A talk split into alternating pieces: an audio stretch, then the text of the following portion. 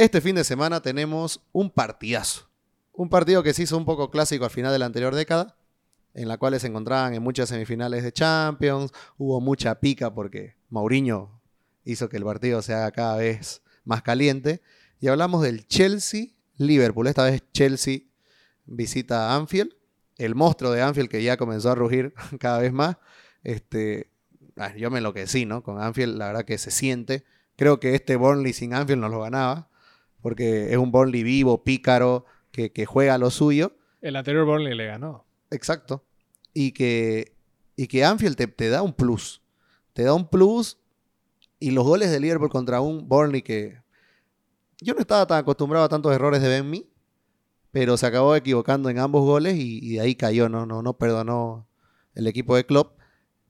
Pero siento que este equipo de Liverpool espera a un Chelsea que viene con mucha confianza De apabullar.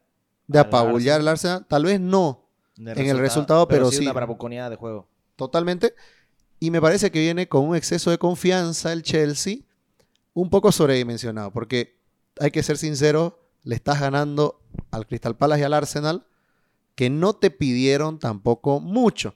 En cambio, creo que el Liverpool viene de un espejismo que puede ser Norwich, que no sabes, porque a veces el Norwich está ese partido, pero tiene unos, uno de algunos partidos, pero este no fue. El Liverpool en segunda lo ganó. Pero contra un Burnley que sí es exigente para cualquiera, porque es un equipo que, si vos ves los nombres, se siguen repitiendo, se siguen repitiendo, y vemos jugadores que tienen un nivel que tal vez porque la falta de prensa no te hacen ver la calidad de estos jugadores. El, Eh, Burnley, el Burnley es un equipo que eh, es el eterno candidato a descender, pero que yo nunca lo tendría como candidato para Obvio. descender. Tiene con un técnico 10.000 vidas. muy inteligente, Dyke. sí, que ha potenciado jugadores que nadie lo podría haber hecho. Tiene un equipo rocoso y que también es infalible, porque saben que las pocas que tienen las tienen que mandar a guardar. Y yo siempre he sido fanático de, de- de Ashley Burns y de, y de Chris Wood, porque me parece que son jugadores que la que tienen para adentro, ¿no? Y- Sí. y saben jugar mucho para el equipo. Ahora, a Liverpool esto lo comenzó a complicar. Y hay cosas raras, ¿no? ¿Te acuerdas que hablábamos de Simicas? Y Simicas acaba siendo la figura de este partido, pero no tanto por un tema defensivo. Creo que por todo lo que hizo en eh, materia ofensiva. ¿Por qué? Porque el Barney por la derecha, con Goodmanson, no ofreció mucha resistencia. En cambio, el que sí estuvo ocupadito, si querés, fue Alexander Arnold. Ahora esto también se va a contradecir. Ahora si jugás con el Chelsea. Porque creo que Tuchel esta vez va a volver a usar a Chilwell. Sencilla razón. Alexander Arnold. Exacto. ¿Por qué? Porque Alonso es un jugador muy útil para pelotear, pero contra Cedric Suárez no lució mucho. Así que creo que contra Alexander Arnold puede sufrir demasiado. Así que necesitas otra locomotora para que vayan a la misma velocidad. Y por la derecha, por la izquierda, pero vamos a ver si vuelve Robertson. Eh, pero lindo problema se le ¿Ya viene. está a- jugar? ya lo metieron a la banca. Ya comenzó a correr. No sé si apurarlo para un partido tan bueno como este, tan, tan, y tan tan exigente. peleado, ¿no? Y Tan no creo, que, no creo que, conociéndolo a Klopp, que vaya a bajarlo de, la mesa tan rápido así. Es más, no te sorprendas si Simica no juega. Es más, ojo, capaz meta a un Milner.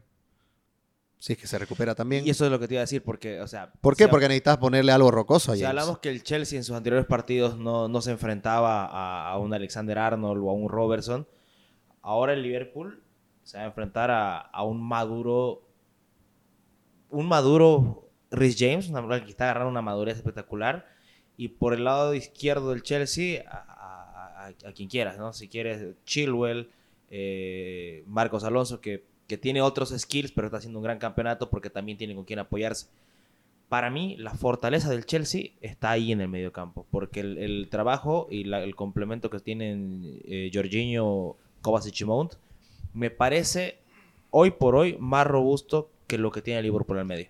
Este, lo que pasa Sin es que el. Liverpool, mira, la muerte del papá de Fabiño no permitió que él juegue por un tema de anímico, ¿no? Se le muere el viernes, jugaba sábado. Eh, Comprensible, totalmente. Claro. A Thiago lo vinieron ya de a poco, a Henderson también. Yo sé que lo que va a hacer Klopp en el medio. Va a ser lo que hizo que al Chelsea le gane ida y vuelta al anterior campeonato. Le va a meter un mediocampo vivo, rocoso, peleador, ¿me entendés? Con tamaño.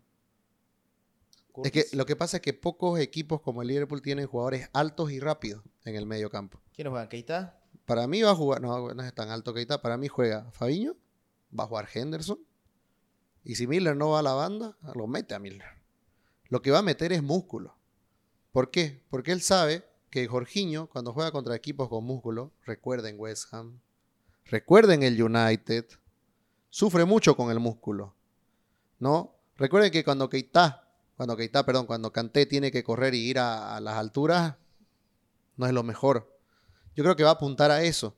Es más, no sé si se acuerdan, eh, el partido que juegan allá en, en Stamford Bridge el año pasado, bueno, la temporada pasada, sufre mucho el Chelsea ese mediocampo. Y hay otra cosa que para mí es un punto débil que pocos atacan en el Chelsea, porque en la final de Champions, si querés, la gente lo tiene mucho más fresco, el City, el City nunca le pateó de afuera, pese a tener especialistas, ¿no? Como Gundogan, como este De eh, Bruyne. De Bruyne, lo tenés hasta Cancelo, Sí. patea muy bien, Sinchenko lo mismo. Pero el Liverpool sí puede aprovechar eso con jugadores que te peguen desde afuera. Es más, tal vez la inclusión de... Yo no creo que juegue Harvey Elliott por ese tema físico. Yo creo que va a tener un, un mediocampo mucho más guerrero el Liverpool para poder atacar con más gente y tener este, libertad en los laterales. Y ahí poder igualar, emparejar. Creo que ni el Chelsea ni el Liverpool van a ir a buscar un duelo en el cual encontres debilidades del otro, sino vas a intentar emparejar lo máximo el partido para que esos pequeños detalles te den la victoria. Creo que no, no se puede hacer otra cosa tampoco. Totalmente. A mí me parece que va a ser un partido muy lindo porque, bueno, vamos a ver algunas cosas que, que yo ya estaba esperando. Por ejemplo, a Lukaku chocando con Van Dijk. Va a ser un duelo Lindo. brutal, brutal. Van Dijk que está volviendo de la lesión, ha vuelto bien, un buen nivel, mete unos pases brutales el, el neerlandés. Me parece que el Chelsea eh, tiene un equipo muy fuerte, como decís, vienen con mucha confianza, pero es cierto que no se han enfrentado a un equipo que les genere incomodidad. Tampoco el Liverpool. Y me parece que al Liverpool, con poquitas cosas, le generaban sensación de peligro, por más que lo tuvo controlado sus partidos, le generaron eh, sensación de peligro, y me parece que el Chelsea puede explotar eso. Entonces me parece que es un partido que yo seguiría dando de candidato al Chelsea, pero obviamente es un partido parejísimo que tiene muchas probabilidades el Liverpool también de llevárselo. Me parece que eh, tiene que apelar sí o sí al músculo. Es, un, equipo muy físico el, el Chelsea, más ahora con Lukaku. Este, tiene, tiene que, apelar a, a ese factor porque si no, eh, el Chelsea me parece que se lo lleva puesto. Adelante.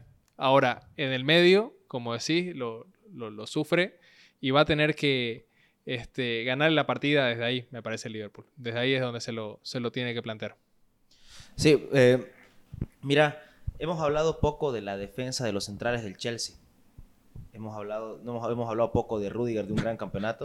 Hasta ahorita todo. todo- Ah, pero es que también el Arsenal, el Crystal Palace. No, o sea, no- ya- no han dado mucho de qué hablar. Exacto. Y, Por eso. y ahí me voy. ¿Qué tanta resistencia puede ofrecer eh, eh, lo, que, lo que son Christensen, Rudiger y, y Aspilicueta contra lo que puedan, lo, lo que vayan a generar eh, Salah, Mané y, y Firmino? O Jota. O O Jota. O Jota. Que Jota, qué jugador raro. Qué jugador raro. Efectivo, pero raro. Su, su promedio de gol es altísimo. Pero está ahí. Cabecea bien. Le pega bien con las dos. Es, es esos jugadores que no, no se toma el tiempo pensando qué va a hacer con la pelota. Me recuerda mucho este, a lo que decía Bill Shankly. Vos pateás y después hablamos de las, proba- de las probabilidades de que hubiera sido gol. ¿no? Él se despeja de todo y socón, ¿no? Para adentro, fuertísimo. Y eso es algo que te hace bien en un equipo tener alguien que no tenga vergüenza del ridículo, pero también que la sepa mandar a guardar siempre. Y ha encontrado ese segundo goleador en Jota después de Salah. Porque sabemos que en orden, tal vez vendrían ahí recién Mané y Firmino en, en tema de, de aprovechar las oportunidades de gol. Y creo que la evolución del fútbol que está teniendo el Liverpool con Klopp es un poco liberar a los laterales de tanto compromiso. ¿Por qué? Porque el Liverpool era muy dependiente de los laterales. Y ahora está, vol- está volviendo a ser al Liverpool campeón de Champions, que era más responsable de sus dos jugadores que eran volantes mixtos para desplegar juego. Y justo lo está haciendo ahora que le va a venir el Chelsea, donde conviene hacer todo lo contrario. ¿Me entienden? O sea, otra vez hay que cambiar. Y eso es lo bonito de la Premier, porque según cada equipo cambias. Ahora, lo que dice este, Daniel me parece también muy acertado en que es verdad, no han, no han sido tan grandes delanteros los que los han enfrentado al equipo de, de Klopp, pero creo que con el Burnley pude sentir un tema del tema físico, ¿no? Y el que sufre mucho con el físico es Simicas. Realmente a él le cuesta. Te das cuenta que todavía no tiene ese roce Premier. Así que por eso yo dudaba mucho de que entre, ¿no? Y, y de ahí tenés, digamos, el Liverpool, ojo, ¿no? Ustedes saben que Fabiño es un, un infravalorado de aquellos. Lo que, infa- lo que el equilibrio que le da Fabiño a un equipo eh, es muy llamativo, quizás solo comparable con lo que hace Jorginho o lo que hace Casemiro en el Madrid. No conozco otro pivote de ese nivel para dar Lo que sea Fernandinho en el City. lo que hacía, porque ya no siento que dé Ya no. eso, Fernandinho. Así que tener a ese jugador ahí es, es muy importante. Así que creo que a partir de eso Klopp puede rearmar el equipo. ¿Vos crees que la clave del, del- del Liverpool está ahí Sí, para este partido? sí, ¿por qué? Porque vos tenés que tener muy ocupados al motor del Chelsea. Y el motor del Chelsea sabemos cuál es. El primer toque de Jorginho es lo que abre todo. Sí. Y si vos a Jorginho lo tenés sacado buscando la pelota en vez de tenerla, lo apuraste. Y no te olvides de algo. Jorginho es un jugador muy temperamental. Y Jorginho, ¿dónde se hace sacar siempre rojas? Cuando juega contra el Liverpool, cuando juega contra el United, cuando son partidos exigentes. Porque eh, él es temperamental, ¿no? Ahora, el, el Chelsea ahora tiene una nueva alternativa con Lukaku. Sí. Que es el pelotazo que te la aguante, que no va a tener, no es necesario, digamos, esa construcción del juego, la- las corridas al vacío, la generación de espacio. Tiene esa alternativa y me parece que también es una oportunidad para aprovechar en un partido así. Porque Vamos a sí, ver qué tan bueno es el juego aéreo del Liverpool esta vez. Porque con la suma de Conate, más Matip, más Van Dijk, me animo a decir que la defensa del Liverpool es una de las mejores eh, eh, eh, en balones aéreos. El partidazo que se mandó Matip, ¿no? Sí. Contra el Burnley. No, siempre Matip, eh, siempre cumple Matip. eh. Y aparte, yo pienso... Pero yo te digo, aéreamente no sé si tanto Lukaku puede ganar ahí. Creo que si a Lukaku le apuntan al pecho, claro, es No, imposible. claro. sí, yo te digo para jugar, para recibir de espalda Exacto, así sí. y descargar. ¿no? Así sí. Yo creo que ahora, ahora mismo, el Chelsea es un equipo superior en juego. Sí.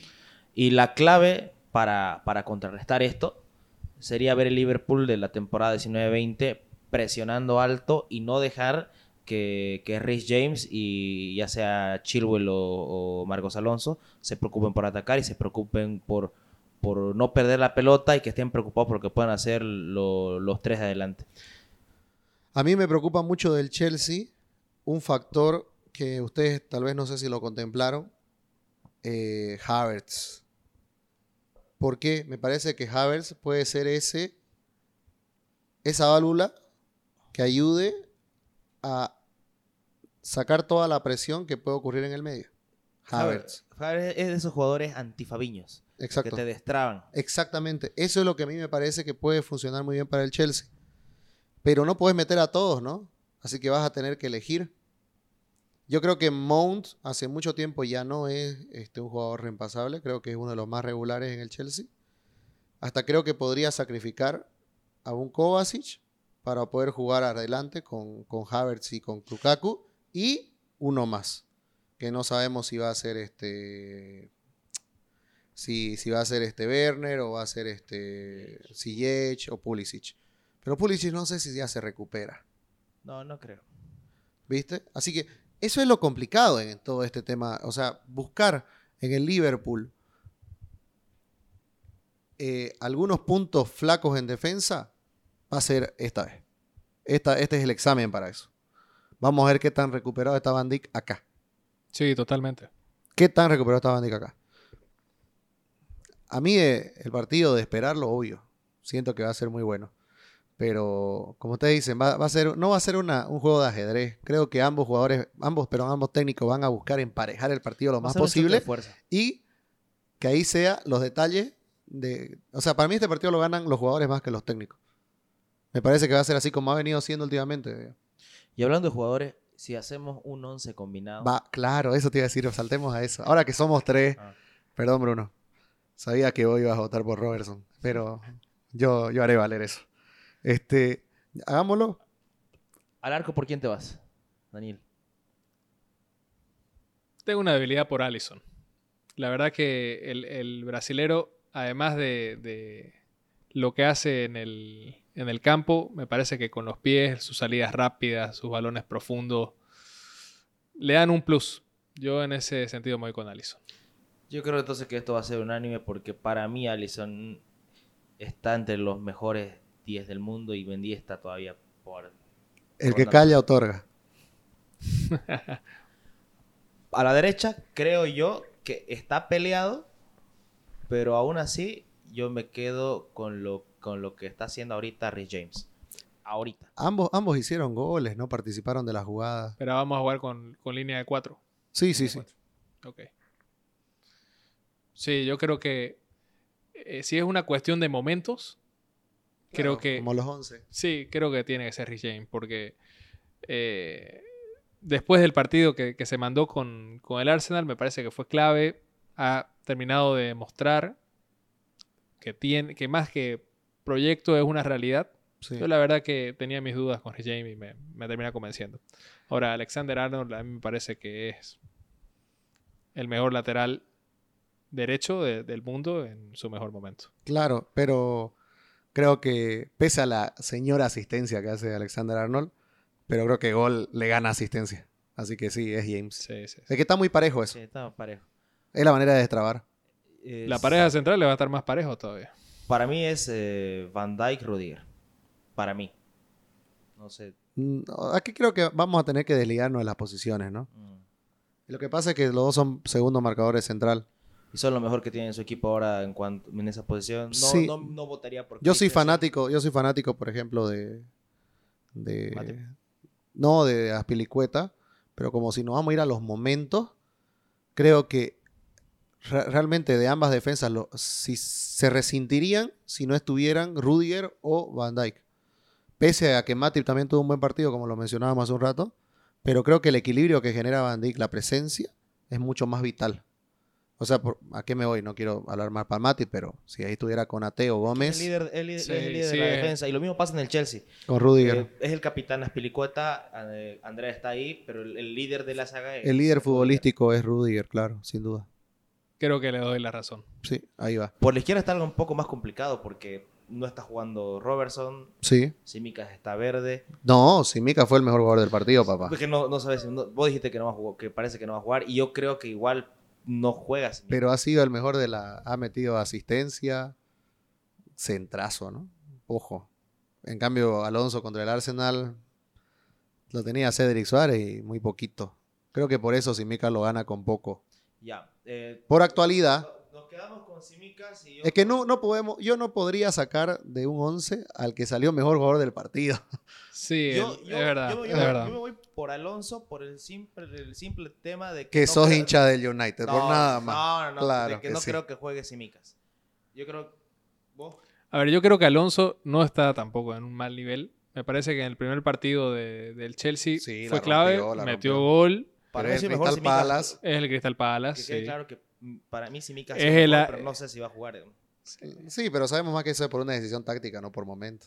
Sí, yo creo que coincido con José en esta. O sea, Simicas eh, es un buen jugador. No, el Está- United me avasalló. es un buen jugador.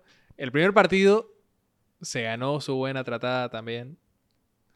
Se ganó su buena tratada también. Es cierto, reaccionó, jugó un excelente partido, pero también es el Burnley. Tampoco es la gran cosa. Bueno, está bien. Alonso. Y no va a jugar, va a jugar Chilwell, lo peor de todo. Al medio, ¿cómo vamos? Dale. Yo creo que 3-3 pues tenemos que hacerlo para hacerlo justo.